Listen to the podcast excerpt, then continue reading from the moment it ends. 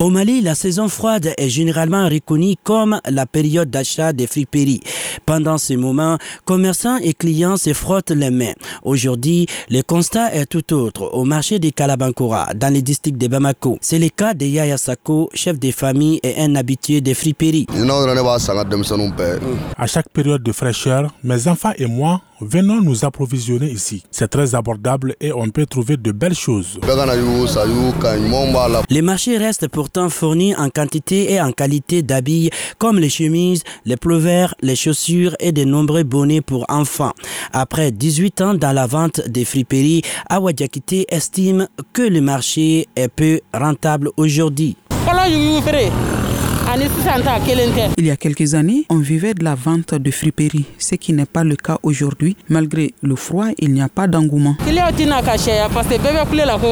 Pour Djeneba Traoré, les difficultés du moment sont en partie liées aux sanctions économiques de la CDAO.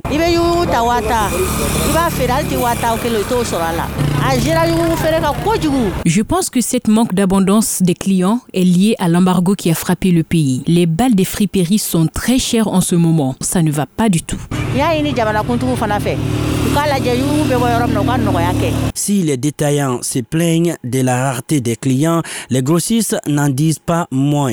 Seydou Traoré, commerçant importateur des friperies. C'est vraiment difficile parce qu'avec euh, le coronavirus et les embargos et la guerre en Ukraine, les prix ont augmenté, le carburant a augmenté, donc ça a vraiment joué sur euh, le marché. Malgré les difficultés citées, commerçants et clients expriment leur espoir de voir les conditions améliorées dans les pays. Sekou Gambi, Mikado FM.